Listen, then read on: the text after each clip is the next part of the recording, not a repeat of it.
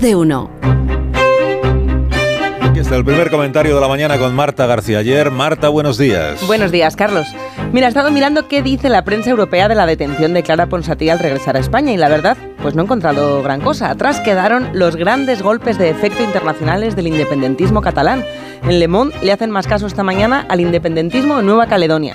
La prensa francesa bastante tiene con explicar a los lectores dónde les queda gasolina por las huelgas de la reforma de pensiones. No es un escándalo internacional, por más que Ponsatí y Puigdemont se empeñen en reclamarlo. Eso de que después de llevar años viviendo en Escocia y Bélgica, a la exconsejera catalana la hayan detenido los Mossos de Escuadra por la orden de detención del Supremo. La acusan del delito de desobediencia por su papel en el referéndum ilegal. Era una detención anunciada. En Político, un medio que informa de la política europea, lo cuentan como un suceso más de los que el Europarlamento está examinando las cuestiones Hay otros asuntos legales que acaparan mucha más atención en Bruselas en este momento. Y no parece que España sea un país que esté dando muchas preocupaciones. Para escándalo es mucho más interesante el que hay montado en Italia porque está destinando muchos millones de los fondos europeos de recuperación a rehabilitar estadios de fútbol. A la Comisión Europea no le parece que esto cumpla los requisitos de los Next Generation y ha sacado tarjeta amarilla.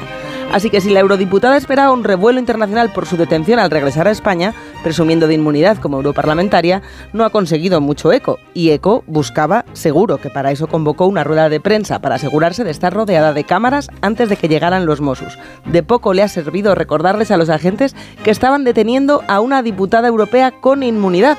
Según el juez de Arena, esa inmunidad no sirve para impedir una causa penal en la que ya ha sido procesada. Lo que sí le sirve para haber salido ya en libertad es la derogación del delito de sedición.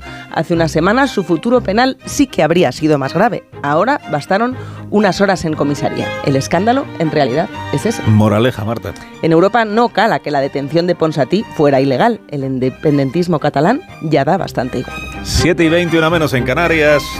Esto es Onda Cero.